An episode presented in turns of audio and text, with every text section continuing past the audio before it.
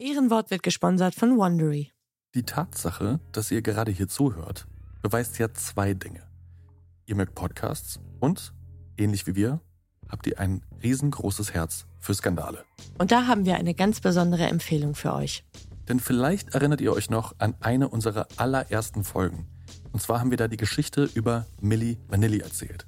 Die Band, die nicht wirklich gesungen hat, mit Schimpf und Steine aufgeflogen ist und erst ihren Grammy und später alles verloren hat.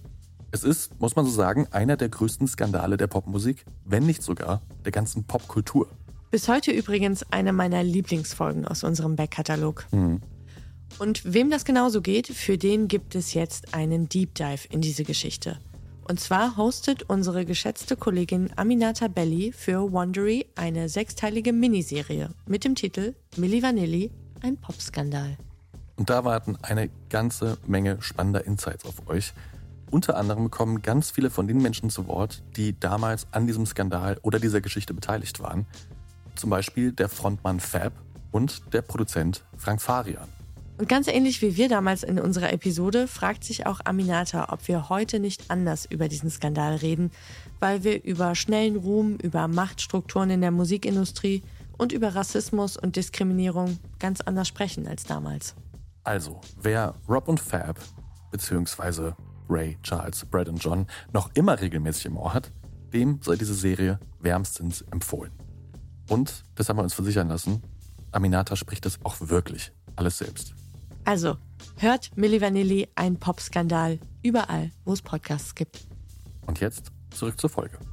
There's a mistake. Moonlight, you guys won Best Picture. Well, there were three of us in this marriage. Ich zitiere, Herr Präsident, mit Verlaub, Sie sind ein Arschloch.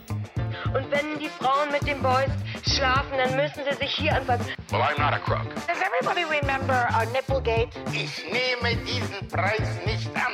I did not have sexual relations with that woman. Wenn wir Freunde wären, dann müsstest du so einen Scheiß überhaupt nicht machen. Ich wiederhole, ich gebe Ihnen mein Ehrenwort. Herzlich willkommen bei Ehrenwort, ein Podcast über Skandale. Ich bin Jakob Und ich bin Fabienne. und wir reden alle zwei Wochen über die großen und kleinen Skandale aus Politik, Popkultur, Geschichte und was es sonst noch so für Themen geben könnte, in denen Skandale passieren. Überall, denke ich. Ich habe dir ja letztes Mal pünktlich zum Wahlsonntag von dem Stendaler Wahlbetrug erzählt, wo Briefwahlunterlagen gefälscht worden sind, auch mit Hilfe einer Suppenunternehmerin. Und ich bin natürlich sehr gespannt, was du für diese Woche mitgebracht hast.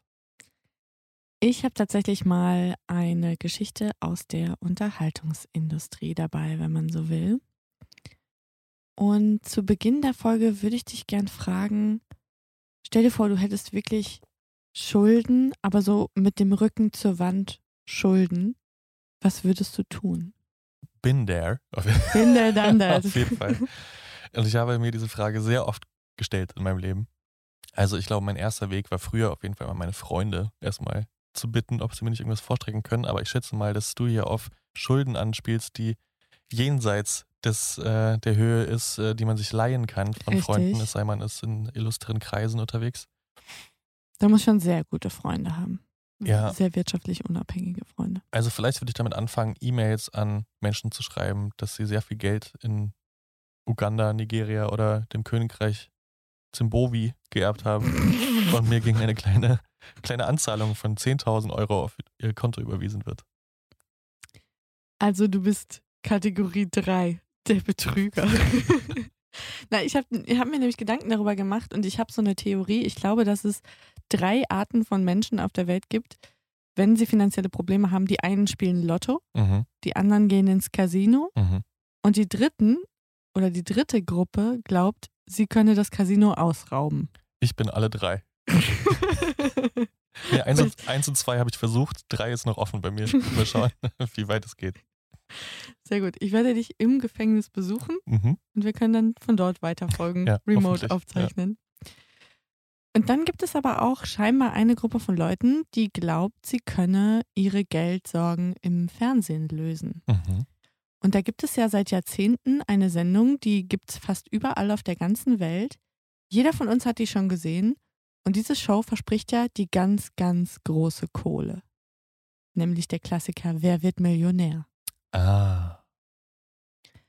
Ich habe die Geschichte eines britischen Majors dabei, der tatsächlich glaubte, er sei in der Lage, der Mutter aller Quiz-Sendungen eins auszuwischen oder sie zu verarschen. Auf die denkbar plumpeste Art und Weise. Manche Kommentatoren sagen, es sei das britischste Verbrechen aller Zeiten. Mhm. Und ich würde sagen, es ist der heißeste Anwärter für die Goldene Himbeere 2001 gewesen. Aber fangen wir mal vorne an. Unsere Hauptfigur heißt Charles Ingram. Er ist 63er Jahrgang und Major der britischen Armee. Er kommt aus einem kleinen Dorf in Derbyshire. Seine Frau Diana ist Lehrerin und das Paar hat drei Töchter. Wir sind im Jahr 2001 und die Familie Ingram hat finanzielle Schwierigkeiten, muss zum Beispiel die Hypothek für das Haus abbezahlen Mhm. und insgesamt hat das Paar rund 50.000 Pfund Schulden. Mhm. Und die Familie hat eine Obsession, die auf den ersten Blick ganz gut zu dieser finanziellen Situation passt. Denn sie alle sind Hardcore-Fans der Sendung Who Wants to Be a Millionaire? Also das Mhm. Original auf ITV der Sendung Wer wird Millionär? Und im Dezember 2000 schafft es Adrian Pollock, der Bruder von Diana, der Schwager von Charles Ingram, als erstes aus der Familie auf diesen heißen Stuhl. Das hatte er zwei Jahre lang versucht. Er war sogar dreimal im Studio, ist aber immer an dieser allerersten Frage gescheitert, wo man möglichst schnell diese vier Antworten in eine bestimmte Reihenfolge bringen Mhm. muss. Und erst im vierten Anlauf hat er es geschafft und solide 32.000 Pfund Mhm. erspielt. Im April 2001 hat dann tatsächlich auch Diana auf diesem heißen Stuhl Platz genommen, nachdem sie sich über 300 Mal beworben hatte. Wow. Also da kannst du schon sagen, das ist wirklich Obsession. Mhm. Und auch sie gewinnt wie ihr Bruder 32.000 Pfund, aber im Vergleich zu ihm wirkt sie damals echt richtig enttäuscht. Und jetzt muss ich vielleicht auch kurz noch dazu sagen, dadurch, dass du so viele Hardcore-Fans hast von dieser Sendung, die da immer und immer wieder probieren, auf diesen Stuhl zu kommen und die dann ähm, in diesen, unter diesen zehn Kandidatinnen und Kandidaten sind, die da ähm, diese Fastest Finger Round spielen, ist das so eine richtige eingefleischte Community. Also die Leute kennen sich auch untereinander. Man Ach, grüßt echt? sich. Okay. Das ist so wie Dauercamper. Mhm.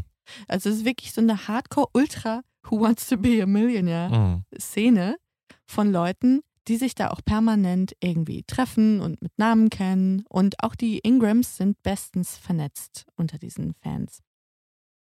Und am 9. September 2001 schafft es dann auch Charles nach mehreren gescheiterten Versuchen und er nimmt auf diesem Stuhl gegenüber Moderator Chris Tarrant Platz.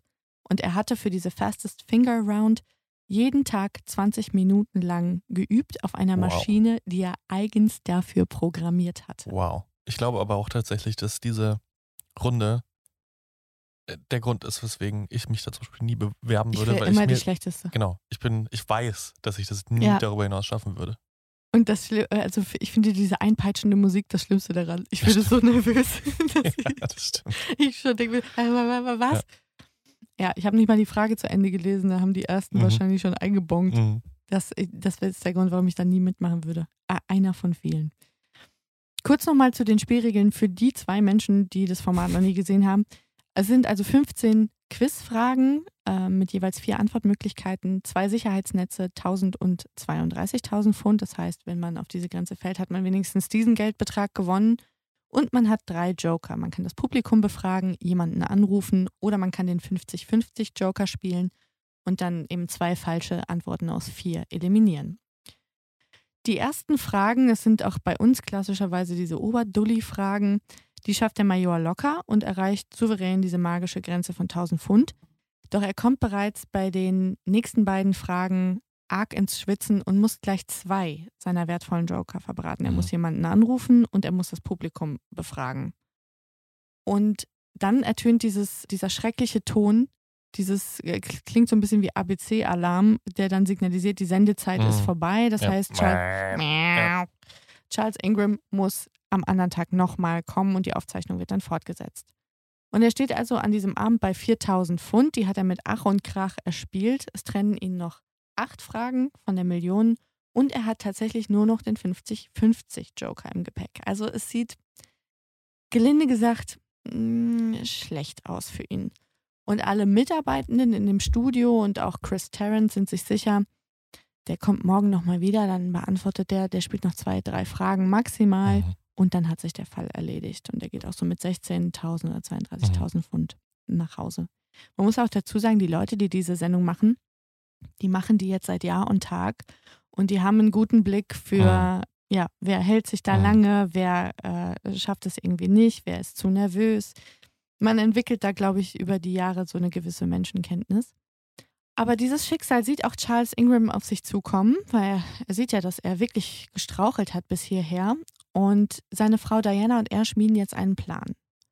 Und zwar rufen sie am selben Abend Taekwon Wittok an, der ebenfalls in dieser Wer wird Millionär Ultraszene Mhm. unterwegs ist und der unter den neuen Kandidatinnen und Kandidaten war, die um den, ja, den Spielenden und den Moderator saßen und sozusagen darauf warten, dass sie als nächstes in dieser, Achso, auf Frage auf Stühlen Zeit. Mhm. genau, Mhm. dass sie richtig liegen als erstes und dann auf dem Stuhl eben Platz nehmen.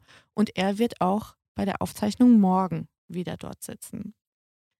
Und die drei hacken jetzt eben einen Plan aus, der so doof ist, dass man sich wirklich rückblickend fragen muss, es kann nicht euer Ernst sein, dass ihr gedacht habt, ihr kommt damit durch. Mhm. Am 10. September 2001, also einen Tag später, versammelt man sich dann wieder in dieser Bowl, der Schüssel, Mhm. so dieses Studio genannt. Und die erste Frage an diesem Abend ist 8000 Pfund wert. Wer war der zweite Ehemann von Jackie Kennedy? A. Adnan Khashoggi, B. Ronald Reagan, C. Aristotle Onassis oder D. Rupert Murdoch? Mhm. Wüsstest du es? D. Rupert Murdoch? Nein, ich weiß es nicht. Aristotle Onassis ist natürlich richtig. Noch nie gehört. Was? Man muss aber auch sagen, prominente Scheidungen sind mein absoluter Home-Turf. Ich hätte es gewusst. Gibt aber auch eine gute Eselsbrücke, ähm, eine Marge Simpson-Quote. Da hat Jackie ihr O her, sagt sie in einer deutschen Folge. Ich weiß den Ah, Kontext nicht mhm. mehr. Jackie O, O für Onassis. Und Ingram hat einen Verdacht, auch den richtigen. Er sagt auch C, Onassis. Aber er will jetzt diese Frage nutzen, um dieses System, was man sich überlegt hat, einmal auszutesten. Und so mm, liest er diese vier Antwortmöglichkeiten so murmelnd vor sich hin und sagt dann, ja, er denkt, es sei C und Nasses, wartet kurz und hört Whittock husten. Das vereinbarte Zeichen, Mhm. die Antwort ist richtig. Die Idee war also immer, Ingram liest alle vier möglichen Antworten nochmal vor, tut so, als würde er überlegen, "Hm, ja, könnte so sein, könnte so sein und wartet dann immer ab, bis Taquin Whittock nach der richtigen Antwort einen Huster von sich hören lässt. Ja. Das ist wirklich ein Geniestreich. Absolut. Man muss auch dazu sagen, später für die Gerichtsverhandlung haben pfiffige Toningenieure diese Aufzeichnung der Sendung unter das Seziermesser sozusagen Mhm. gelegt und haben dann auch verschiedene Geräusche ähm, und Mikrofone gemutet. Man muss sich vorstellen, in diesem Studio sind, ich glaube, acht oder zehn Kameras drin. Das sind über 20 Mikrofone, die dann die verschiedenen ja, Tonspuren einfangen. Und man hat dann zum Beispiel alle Hintergrundgeräusche gemutet und dann war nur noch Tarrant, der Host, Ingram und eben Whittock zu hören. Und das ist so offensichtlich. Es ist so laut und deutlich Mhm. erkennbar, ein systematisches Husten. Aber in dieser Gemengelage Studio, in der Live-Situation, Ist es ist es untergegangen? untergegangen, Ah, weil okay. das Mhm. Publikum einfach äh, raschelt ständig, dann hustet auch jemand, einer kratzt sich. Äh, ne? Du hörst ständig irgendwelche Hintergrundgeräusche. Das heißt, es ist auch nicht mal Chris Tarrant aufgefallen, Mhm. der ja zwischen Ingram und Whittock saß. Nicht mal er hat das gehört. Auch die Zuschauer an den Empfangsgeräten hätten es niemals wahrnehmen können. Dafür war Okay. einfach viel zu viel los an Stör- und Hintergrundgeräuschen. Jetzt ist der Härtetest also bestanden und die Männer spielen jetzt weiter. Die dritte Frage des Abends soll die 32.000 Pfund sicher in die Tasche von Ingram spielen. Und sie lautet, welche Band hatte im Vereinigten Königreich ein Hitalbum Born to Do It, das 2000 erschien? A. Coldplay, B. Top Loader, C. A1 oder D. Craig David? Wüsstest du das? Nee. Da hatte ich, Ich kenne nur überhaupt eine keine von drei Ahnung. Bands. Äh, Genau. Eine von vier Bands. Coldplay, ne? Ja. Ja, ich, ich kannte sonst auch niemanden. Sorry to say. Auch Ingram hat überhaupt keine Ahnung. Er sagt sofort instinktiv, er glaubt, es sei A1, was falsch ist. Und er sagt auch, von Craig David habe er noch nie was gehört. Mhm. Und jetzt stammelt er wieder, liest jede der Antworten vor und wartet natürlich auf das Husten. Das Dumme ist, das bleibt aus, weil Whitlock die Antwort selber nicht weiß. Uh. Und auf den Moment sind sie natürlich auch nicht vorbereitet. Seine Frau Diana, die wird ja permanent von einer Studiokamera, Mhm. die fest installiert ist, Das aufgezeichnet. heißt, die kann schlecht helfen. sie macht es trotzdem. Ah. Also erstmal sitzt sie da auf ihrem Stühlchen und, und äh, wirkt nervös und es wirkt so, als würde sie auch immer wieder zu Taekwon Wittok Mhm. schauen, seinen Blick suchen. Und dann sieht sie da ihren Mann straucheln und fragt sich, ey, warum hustet der nicht? Das ist doch, ne, war doch so besprochen. Und dann setzt ihr Mann auch noch den letzten Joker ein, den 50-50 Joker und sie rollt genervt mit den Augen. Und übrig bleiben tatsächlich A1 und Craig David. Also der Künstler, von dem Charles Mhm. Ingram sagte, er habe noch nie von dem gehört und die Band, von der er instinktiv glaubte, das sei die richtige Antwort. Perfektes Szenario eigentlich für das Benutzen von einem 50-50 Joker. Und er sagt aber, das hilft mir auch nicht. Und Chris Tarrant auch so, hä? Das ist doch, ist doch perfekt. Du hast doch gerade Mhm. gesagt, das ist dein Bauchgefühl und das andere hast du noch nie gehört. Ja, okay. Er sagt dann mehrmals, er nimmt jetzt A1. Und Tarrant fragt ihn, finale Antwort? Und er sagt dann, nee. Und das Publikum lacht, äh, weil es denkt, dieses merkwürdige Verhalten von ihm, das ist auf seine Nervosität Mhm. zurückzuführen. Und er meandert da wirklich minutenlang hin und her. Es ist nervig as fuck, muss man ja auch sagen. Und im letzten Moment kommt ihm dann doch seine Frau zu Hilfe und sie hustet zweimal hintereinander, sehr laut und deutlich, nachdem ihr Mann Craig David sagt. Mhm. Und dann kommt auch der plötzliche Sinneswandel von ihm. Er nimmt Antwort D. Den Künstler, den er noch nie gehört hat. Und dann sagt der Host zu ihm, sag mal, hä? Das verstehe ich jetzt aber gar nicht. Und er sagt, naja, in 80 Prozent der Fälle liege ich falsch, wenn ich rate, deswegen tausche ich das jetzt nochmal. Ich sag Craig David. Und die 32.000 Pfund sind gewonnen. Und Taryn sagt zu ihm, du, ich habe keine Ahnung, wie du das gemacht hast. Mhm. Dieser hässliche Doppelhuster von Diana, der ist aber nicht unverborgen geblieben. Den haben die Toningenieure im Studio gehört, finden ihn verdächtig, auch angesichts der Tatsache, dass sich der Kandidat sehr merkwürdig Mhm. benimmt. Und sie geben ein Zeichen an die Regie, dass sie die Sendung unterbrechen wollen und sie möchten zurückspulen und sich das genau ansehen. Von der Regie kommt aber das Zeichen, nee, das machen wir nicht. Das ist jetzt nur euer Bauchgefühl. Das hier ist ein bisschen teuer, ne? Also es ist wahnsinnig teuer, so eine Show zu produzieren und sie zu unterbrechen. Aber fast die gesamte Belegschaft entwickelt langsam das Gefühl, dass hier irgendwas nicht stimmt, weil eben Ingram sich merkwürdig verhält. Aber niemand kann das so richtig benennen, geschweige denn beweisen. Dazu macht sich auch noch Unruhe breit zwischen diesen Kandidatinnen und Kandidaten, die um den Quizmaster und Ingram herumsitzen und auch auf ihre Chance warten. Und einige hören jetzt auch dieses Mhm. permanente Husten, also diejenigen, die, die zum Beispiel direkt neben Murtok sitzen. Ja klar, die haben eigentlich den besten Platz, um das zu hören. Genau. Ne? Und denen fällt natürlich auch auf, dass diese Husterei ja in der Probe noch gar kein Thema war. Mhm. Und einige haben auch das Gefühl, es gibt vielleicht jemanden im Publikum, mit dem es eine Abmachung gibt, dass es eine Art visuellen Code gibt. Also an der Nase kratzen heißt Antwort A, die Beine übereinander schlagen heißt Antwort B. Aber niemand kann es so wirklich greifen. Und mittlerweile sind 125.000 Pfund schon erfolgreich erspielt. Es würde ja dicke reichen, um die Schulden, die die Familie Ingram hat, zu begleichen. Charles könnte jetzt aussteigen, zufrieden gehen und wahrscheinlich hätte niemand noch irgendwie weiter gesucht Mhm. oder irgendetwas beweisen können. Aber mit diesen Geldbeträgen steigt jetzt auch der Übermut von Charles Ingram und sein Größenwahn und er will jetzt wirklich zocken. Und daran ändert auch zum Beispiel Chris Tarrant nichts, der ihm ständig vorrechnet, was er jetzt verliert, wenn die nächste Antwort, die er abgibt, falsch ist. Und das beeindruckt ihn überhaupt nicht. Er wird nicht nervöser, je höher die Summen werden, er wird immer weniger nervös. Mhm. Also er verhält sich wirklich absolut atypisch, macht mehrere Durchgänge, er lässt Whittock mehrfach husten, er wartet auch gar nicht mehr, sobald er das Husten hört, gibt er seine Antwort. Also es ist super, super auffällig. Und für eine halbe Million Pfund braucht es die korrekte Antwort auf die Frage, für die Planung welcher Stadt ist Baron Hausmann besonders bekannt? A. Rom, B. Paris, C. Berlin oder D. Athen. Und hier macht Ingram einen Fehler. Er bricht nämlich mit dem Muster, was die beiden Männer abgesprochen haben. Er liest die vier Antworten nicht mehr vor. Er ist sich relativ sicher, dass es Berlin ist, weil Hausmann ein deutscher Name ist. Und er sagt das auch mehrfach. Und ja, ja, er glaubt, es sei Berlin. Und er gibt Whitlock gar nicht die Chance, bei der richtigen Antwort zu husten. Und der riskiert jetzt alles, hustet einfach mitten rein und schließt diesem Husten ein sehr deutliches No an. Ungefähr so, No. Wow. Auf dem nachbearbeiteten Material ist es super deutlich zu Mhm. hören. Und noch dazu schneuzt er sich unmittelbar danach sehr laut die Nase. Und das war offenbar so eine akustische Notbremse, die die beiden Männer vereinbart hatten. Und in dem Moment geht Ingram auch wieder auf, ach ja, scheiße, ich habe die Antworten gar nicht vorgetragen. Und jetzt geht er alles nochmal durch. Ja, er glaubt nicht, dass es Paris ist. Hm, Ja, ja. Und dann hustet aber Whittock. Und dann gibt es wieder einen U-Turn, den sich überhaupt niemand erklären kann. Und, er, und Ingram sagt, ja, aber könnte auch Paris sein. Ja, okay, Paris. Ich sag Paris.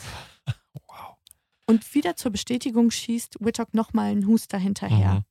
Und der Host kann es gar nicht fassen jetzt und resümiert nochmal und sagt, hör mal zu, du kannst jetzt mit einer Viertelmillion Pfund nach Hause gehen, wenn Mhm. du dir nicht sicher bist.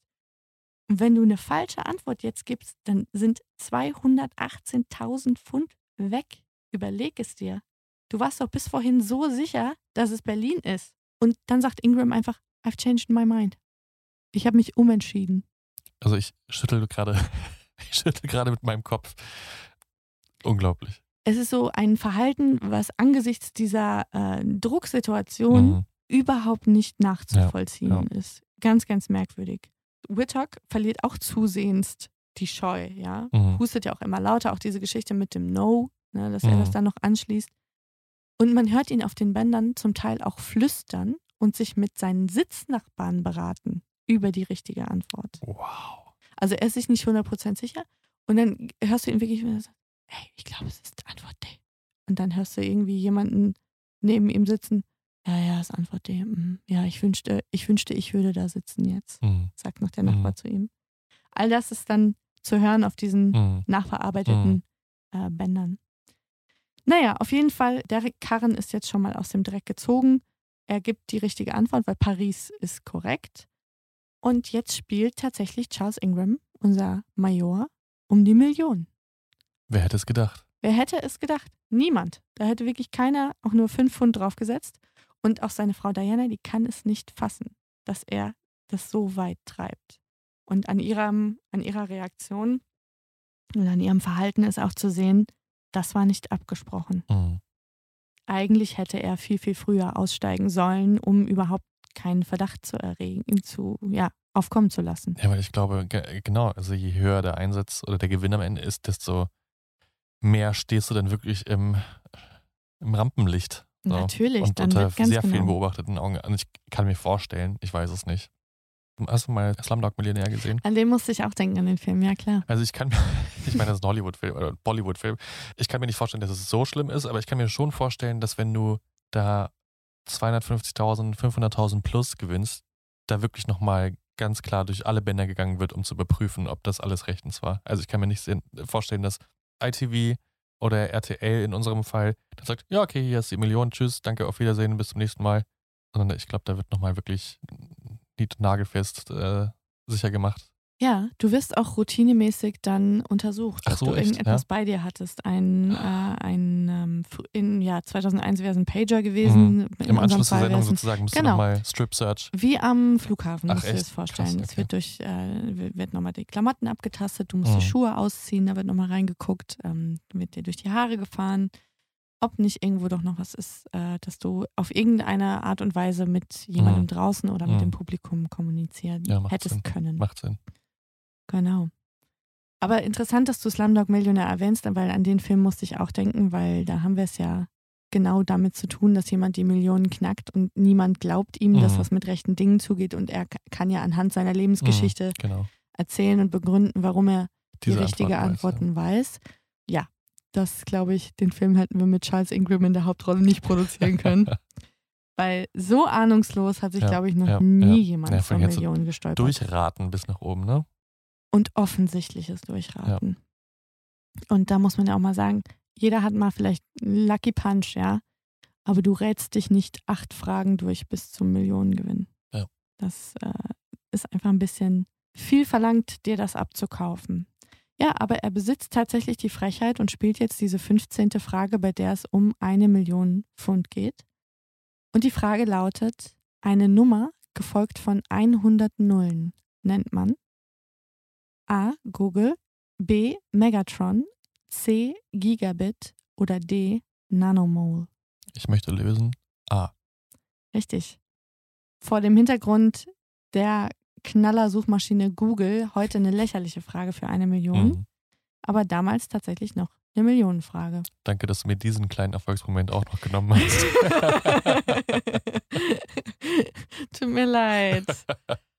Nein, das Ja. war so nicht gemeint. Ich traue dir durchaus zu, die Millionen zu knacken. Nie im Leben.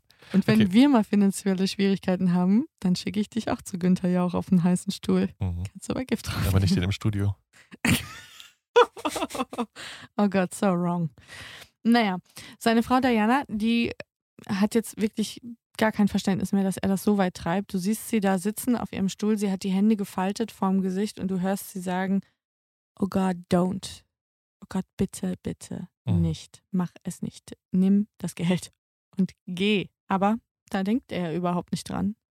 Und auch die Begeisterung im Team, die hält sich extrem in Grenzen. Bei den Tonleuten, Kameraleuten, bei der Aufnahmeleitung, bei der Regie, bei den Researchern, allen, die jetzt vor Ort sind. Und Ingram ist der dritte Mensch, der um die Millionen spielt bei Who Wants to Be a Millionaire.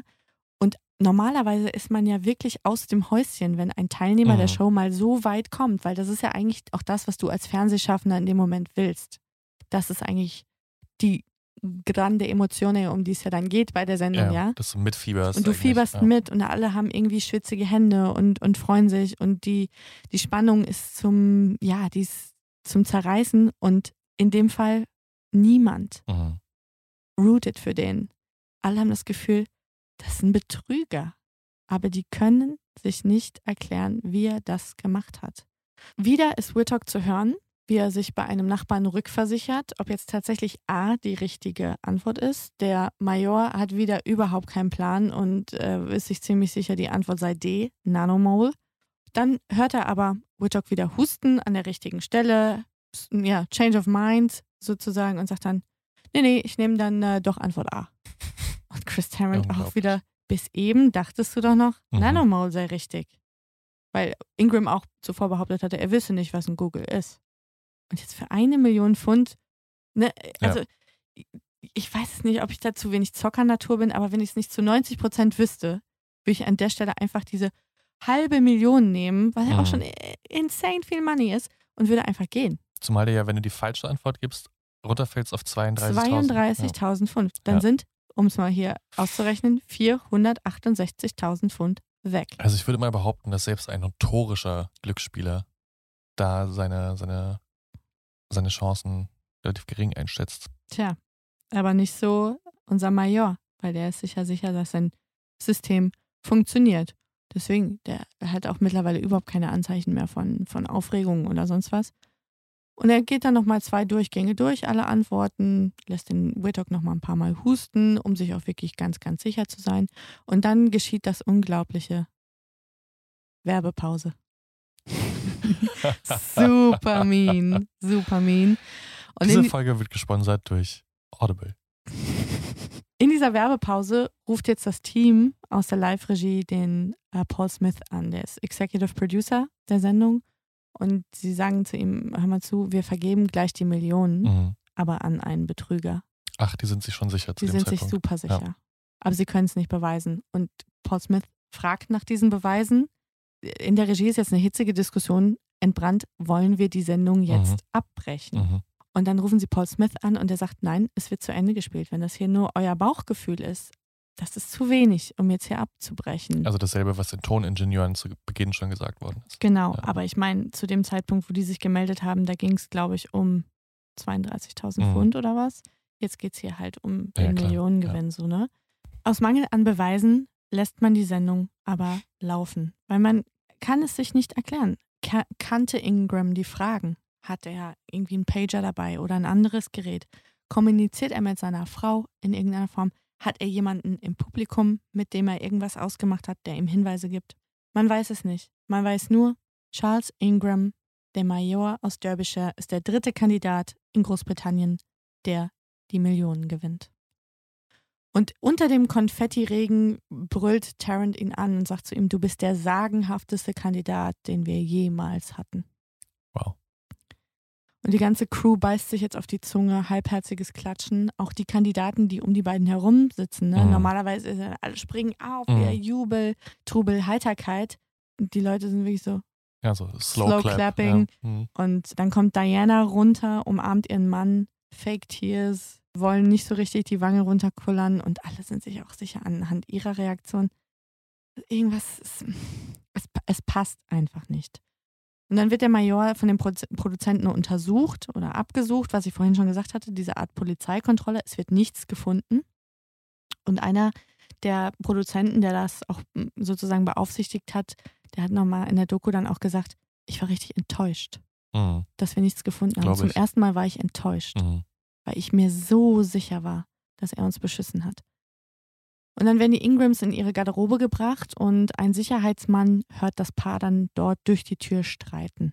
Und rückblickend glaubt man zu wissen, dass Diana ihm sozusagen die Leviten gelesen hat, Dass er es so weit getrieben dass hat. er es viel zu weit Mhm. getrieben hat und ob er eigentlich den Verstand verloren hat, jetzt den Millionengewinn mit nach Hause zu nehmen.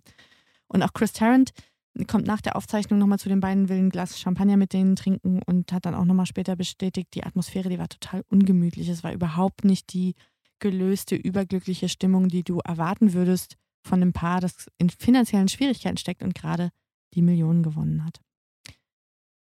Die Aufzeichnung wird fortgesetzt, noch ist die Sendung ja nicht zu Ende. Und wer schafft es nach dem Major auf den heißen Stuhl?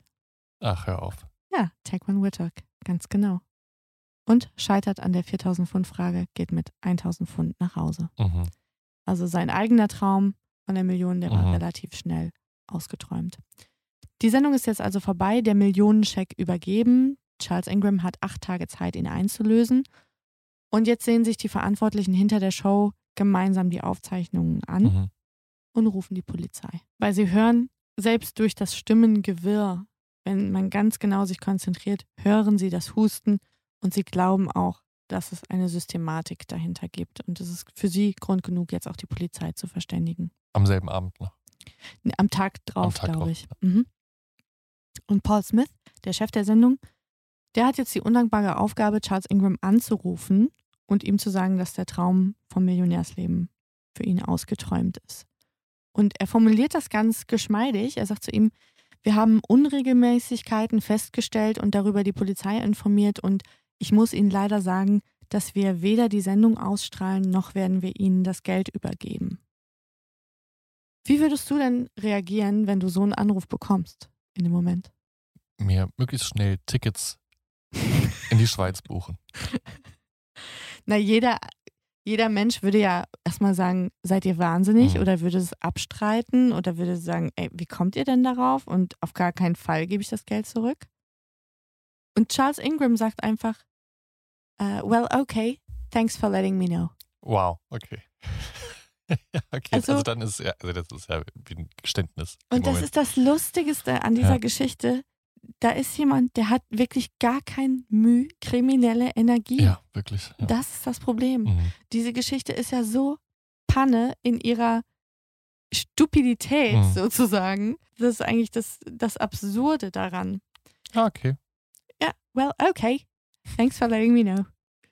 Dann kommt es tatsächlich zum Prozess. Mhm. Also es wird Anzeige erstattet. Nicht nur, dass das Geld weg ist, sondern es gibt jetzt noch nochmal on top richtig Ärger. Unter welchem Vorwurf läuft das dann? Betrug? Betrug, Mhm. genau.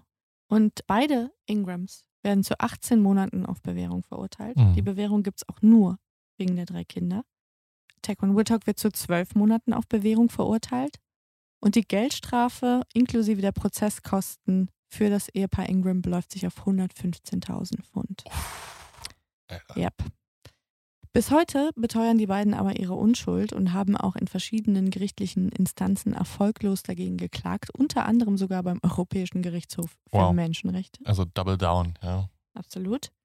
Charles Ingram ist ähm, über diese Geschichte aus der Army entlassen worden und versucht sich seither als Schriftsteller und Teilnehmer verschiedener Reality-TV-Formate in Großbritannien wie zum Beispiel Frauentausch und er war auch schon in der Kochshow von Gordon Ramsay, Hell's Kitchen heißt die, glaube ich. Mhm.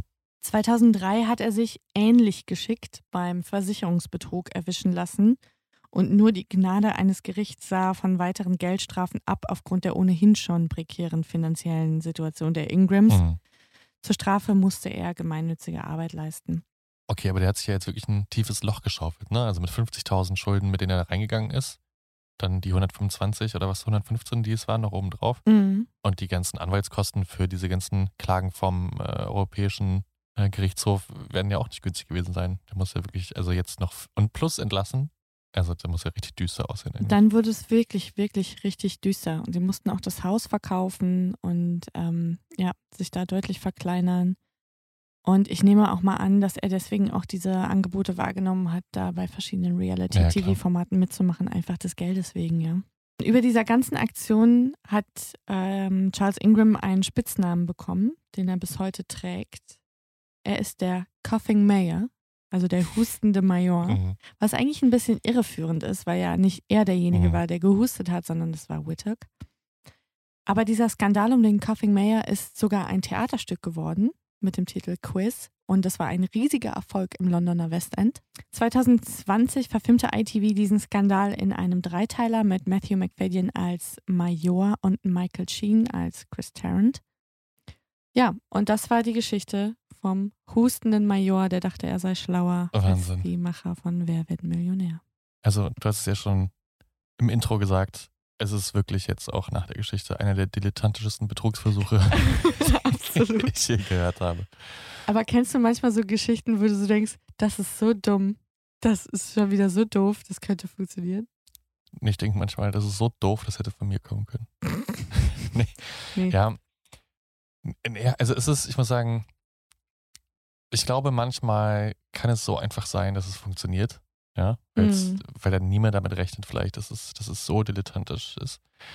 Das Problem ist natürlich an diesem System, dass du das so oft dasselbe System wiederholen musst. Ne? Also man müsste, hätte eigentlich, hätte man ein bisschen weiter gedacht, Ja. hätte man sagen müssen, okay, die ersten zwei Male ist es Husten, dann ist es, weiß nicht, ähm, einen Stift runterfallen lassen, dann ist es, äh, also dass man, Irgendeine Art von Varianz Genau, hat, dass es kein schwieriger ist, die. Systematik zu erkennen. Ja, auf der anderen Seite ne, ist natürlich auch eigentlich eine krasse Stresssituation mh, und sich dann, stell dir mal vor, du kannst dich dann in dem Moment nicht mehr erinnern, weil du so aufgeregt bist. Oh Gott, 16.000 Euro, was war denn das jetzt? Am Kopf kratzen oder war es Husten oder war Mhm. es irgendwie sich durch Mhm. die Haare fahren? Naja, und dann halt natürlich auch noch ganz ausschlaggebend, wie äh, du es ja auch gesagt hast und weswegen die Frau dann äh, ausgerastet ist, dass es so weit treibst natürlich. Viel zu sehr den Bogen das ist wirklich ein Ja. großer, großer Fehler. Das ist wie den ersten Banküberfall schaffen und dann noch einen zweiten machen, Ja, weil es so genau. gut funktioniert hat. Genau. Und dann noch einen dritten und dann noch einen vierten. So. Absoluter Blödsinn. Also Destined to fail. ihm wäre ja schon mit, ja, ja, was wären das gewesen? 125 wahrscheinlich. Mhm. Oder nee, eigentlich streng genommen die 64.000. Ja.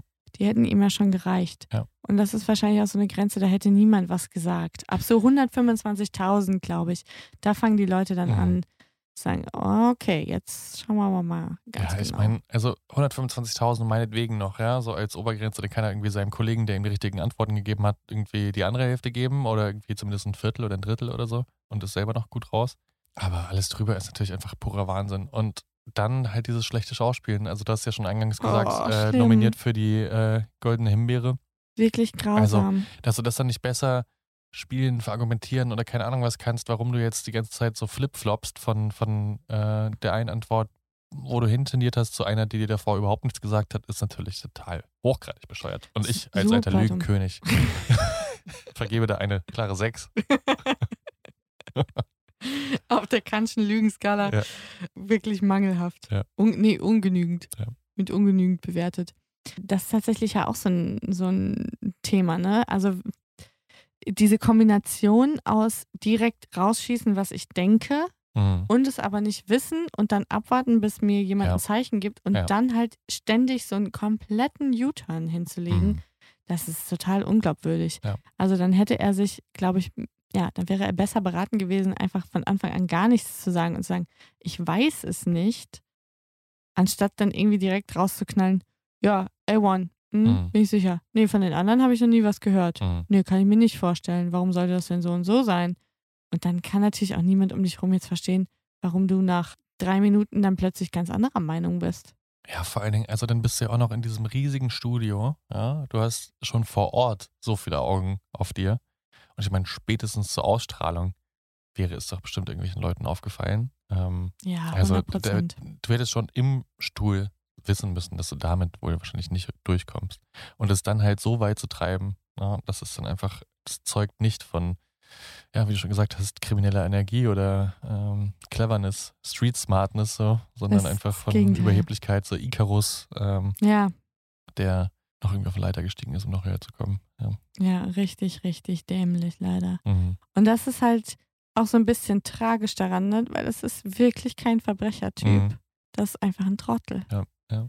Und man, es gab so einen Punkt, wirklich so, ich habe mir das ja alles nochmal angeschaut und es gab wirklich so einen Punkt, wo ich dachte, komm, wenn du jetzt dein Zeug packst und gehst, dann würde ich sagen, geh mit Gott, das hast du verdient. Wenn es bis hier niemandem aufgefallen Du. ist, ist doch okay. Zahl deine Schulden ab, Ja. fang nochmal von vorne Ja. an. It's all good. Aber es so weit zu treiben und dann auch wirklich so eine überhebliche Art an den Tag zu legen, Ja, ich meine, also ich bin ja auch immer der Erste, der für den Underdog rootet, sozusagen. Ja, genau. Und ich liebe nichts mehr als so geile Raubgeschichten und irgendwie clevere äh, äh, Betrüger. Und äh, das ist, also davon könnte ich mir bis an mein Lebensende Geschichten vorlesen lassen, ja. Ich Mhm. liebe sowas. Aber ich glaube, damit du für solche Leute rootest, gehört einfach immer auch noch damit, gehört immer noch dazu, dass das ist irgendwie, weiß nicht, clever, raffiniert, sympathisch oder weiß nicht was. Und das ist einfach nur ja. trottelig. Ja, das riecht nämlich. Das ist einfach. Aber stell dir mal vor, der wäre wirklich eingesessen, ohne die Bewährung und mit irgendeinem raffinierten Juwelenräuber oder so in einer Zelle, der dann wahrscheinlich auch einfach gesagt hat, ey, Digga, du hast unseren ganzen Berufsstand beleidigt mit deiner Performance. Und er bleibt auch noch draußen. Ja, also da muss man auch ja sagen, und das ist vielleicht dann auch ein bisschen Glück im Unglück, er ist ja an sehr gnädige Ja, das kann man äh, mal so Gerichte sagen. gekommen. Es ist natürlich auch, man muss ja jetzt auch dazu sagen, dass niemand zu Schade gekommen ist dadurch. Ne? Also die Million hat ihn ja nie erreicht, sozusagen. Ich finde es auch irgendwie absurd, dass du wegen einer Fernsehsendung verurteilt wirst. Naja, Aber also klar, ist am ein, Ende ist es es ist ein Betrugsversuch. Ja, ja, na klar, das, das stimmt auch natürlich. Also natürlich macht es auch Sinn. Es, ist, es fühlt sich nur irgendwie komisch an. Es ist nicht Mhm. so, es ist jetzt, also auf jeden Fall ist es ein gewaltloses Verbrechen. Es ist niemand wirklich zu Schaden gekommen. Es ist so, da kann man schon sehen, dass ich glaube, in Deutschland wärst du dafür wahrscheinlich auch nicht in den Knast gegangen. Behaupte ich mal.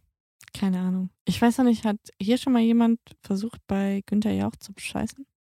Gute Frage, lässt sich bestimmt rausfinden. Ich kann mir vorstellen, aber ich glaube, also das ist halt auch immer so ein Aussieben, weil du musst es halt auch erstmal auf diesen Platz schaffen, ne? Bis Ja, du ja, anfangen genau. kannst zu betrügen. So. Wir werden das recherchieren und äh, nachreichen vielleicht. Teil 2. Eine Geschichte, die mir eingefallen ist, als du sie erzählt hast, ist ähm, ähnlich. Ander, ja, hm. Es gab in den Staaten, gab es mal so eine Sendung, die hieß äh, Whammy. Ja. Ähm, das war so 70er, 70er, 80er Jahre Game Show. Da gab es dann wie so ein Schachbrettmuster auf so einem Bildschirm. Und die Kandidaten ist dann, haben diese unterschiedlichen Felder, Felder aufgeleuchtet und der oder die Kandidatin musste dann immer sagen, äh, Stopp, also einloggen quasi und dann das Feld, was aufgedeckt worden ist, war so dein Preis. Und das sind Mhm. mehrere Runden. Und äh, da gab es dann immer, der Whammy war dann, glaube ich, sowas wie der, der Jackpot. So. Mhm. Und der ist immer an verschiedenen Punkten aufgetaucht und die konntest du aber mehrmals hintereinander erwischen. Und da gab es einen Kandidaten, der hat da mitgemacht und hat so krass abgeräumt bei diesem Spiel, also mehr als jeder andere vor ihm. Und dann kam irgendwann raus, also weil die haben natürlich auch gesagt, okay, da kann irgendwas nicht stimmen, dann kam irgendwann raus, dass der über Jahre hinweg auswendig gelernt hat, in welchem, in welcher Reihenfolge, welchem Algorithmus sozusagen diese, diese Lämpchen folgen auf diesem Feld. Und hatte das einfach so internalisiert, dass er einfach den Rhythmus wusste. Jede Form, er wusste, okay, es springt jetzt von dem Feld auf das Feld, auf das Feld, auf das Feld und da ist ungefähr der Whammy und so. Und hat das so geschafft. Wahnsinn. Aber das ist, das ist zum richtiger Fleiß. Der hat Ganz sich genau. hingesetzt und das Monate, monatelang auswendig gelernt, ja, Absolut. diesen Algorithmus. Absolut. Ja, ähm, der Onkel unserer Freundin Katrin versucht ja auch, äh, das Lottosystem zu knacken. Ach ja. Ja, Der ist ein sehr kluger Mann, Mathematiker, und er ist sich sicher, er rechnet noch ein paar Jahre an seinem Algorithmus und dann hat er das System überlistet. Mhm. Aber musst du dich dafür regelmäßig spielen? Äh, mit Sicherheit, ja. Ja. Also, Ja. ja. Aber ich meine, wie viele Leute spielen pro Woche Lotto ohne irgendein System, weil sie einfach glauben, es sei Mhm. schicksalhaft Ja. oder Glück. die Geburtsdaten aller Bekannten und Ja, Kinder. ja, der eigenen Kinder. Das ist immer die größte Erfolgsquote. Es gibt ja viele Betrugssysteme bei Glücksspiel. Also das berühmte Kartenzählen beim Blackjack zum Mhm. Beispiel, das ja auch verboten ist in allen Casinos, weswegen es ja auch Dutzende von Kameras gibt. Du bist ja nie unbeobachtet, wenn du da im Casino bist. Ja. Und da wird sehr schnell erkannt, wenn du dieses System verinnerlicht hast. So. Also beim Glücksspiel wird dir, glaube ich, der Betrug schon so schwer wie möglich gemacht. So. Jetzt ist Quiz natürlich kein Glücksspiel und da gibt es bestimmt Methoden, wie man das schaffen kann. Aber ich glaube, sie haben sich für die dümmste entschieden. Mhm. Es gab ja mal, wir haben den auch mal zusammen gesehen, ähm, Lock, Stock and Two Barrels, äh, auf Deutsch Bube, Dame, König, Gras, Mhm. wo die am Anfang Poker spielen gegen diesen einen ähm, Bösewicht sozusagen. Ja. Und er hat ja in der Hose, wie so ein kleines Morsegerät, das äh, dann immer wieder auf seinen Oberschenkel tippt und, und ihm so im so. äh, Morse-Alphabet sagt, Ja. was für Karten er vor sich hat. Ne? Aber wenn du natürlich nach der Sendung gefilzt wirst, schwierig. Ja. Also ich denke mir so, ich habe auch so eine gewisse Grundsympathie für Leute, die vielleicht äh, das Casino überlisten wollen Immer, oder die Bank. Immer, klar. Äh, aber ich muss sagen, bei so einer Spielshow, was ja Mhm. Wer wird Millionär letzten Endes ist, Ja, da willst du eigentlich, dass die Leute ja, das schaffen, weil, sie, weil sie so klug sind. bleib oder fair. Also die, die sympathischste Geschichte ist natürlich dann Slumdog Millionär. Ja, das ist wirklich von ganz unten nach ganz oben und äh, er wusste jede Antwort, weil er es das sind so die Geschichten, die man sich wünscht, ne? Genau, genau. Und du hast schon recht, da müsst du schon irgendwie sehr ausgeklügeltes System haben, damit du es da schaffst, irgendwie Sympathiepunkte dafür zu äh, ergeiern, dass du es ergaunert hast. Weil du hast schon recht. Eigentlich möchte man für die Routen, die es jetzt von unten nach oben schaffen, weil sie es zufällig wissen. Weil Ja. sie es wissen. Ja. Genau. Weil zufällig, ja. Wissen ist Macht. Wissen ist sexy. Und mit diesen Worten Schließen wir die Folge. Ganz genau. Ja, vielen Dank. Absurde Geschichte. Finde ich auch.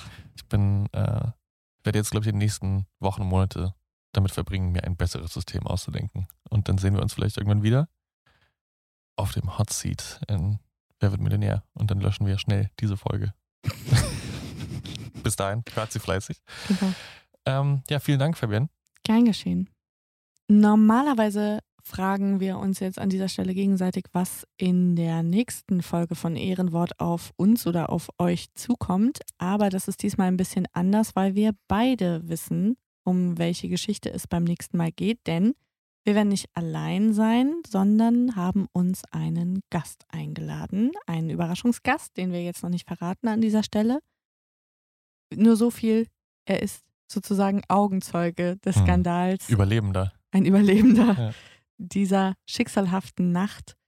Und ja, wir werden mit ihm darüber sprechen, wie er das erlebt hat und sind ganz gespannt darauf. Und ich hoffe, jetzt haben wir auch euch ein bisschen angefixt und ihr seid auch beim nächsten Mal wieder dabei. Ansonsten könnt ihr bis dahin gerne schon unseren Instagram-Kanal abonnieren, Ehrenwort Podcast. Da posten wir rund um unsere Folgen immer noch ein bisschen Content, Bildmaterial und äh, Zeitzeugnisse sozusagen. Äh, es lohnt sich also da auf Folgen zu klicken. Wir freuen uns natürlich auch, wenn ihr uns eine E-Mail schreibt oder eine DM ähm, auf unsere Kanäle ehrenwortpodcast.gmail.com. Zum Beispiel mit Themenvorschlägen, da würden wir uns sehr drüber freuen. Oder wenn ihr Kritik, Anregungen, Wünsche oder einfach nur liebevolle Worte an uns richten wollt. genau. Und dann hoffen wir, schaltet ihr auch beim nächsten Mal wieder ein und hört uns zu. Wir freuen uns und bedanken uns für den Moment für euer Interesse, wünschen euch eine gute Zeit und bleibt sauber. Tschüss. Tschüss.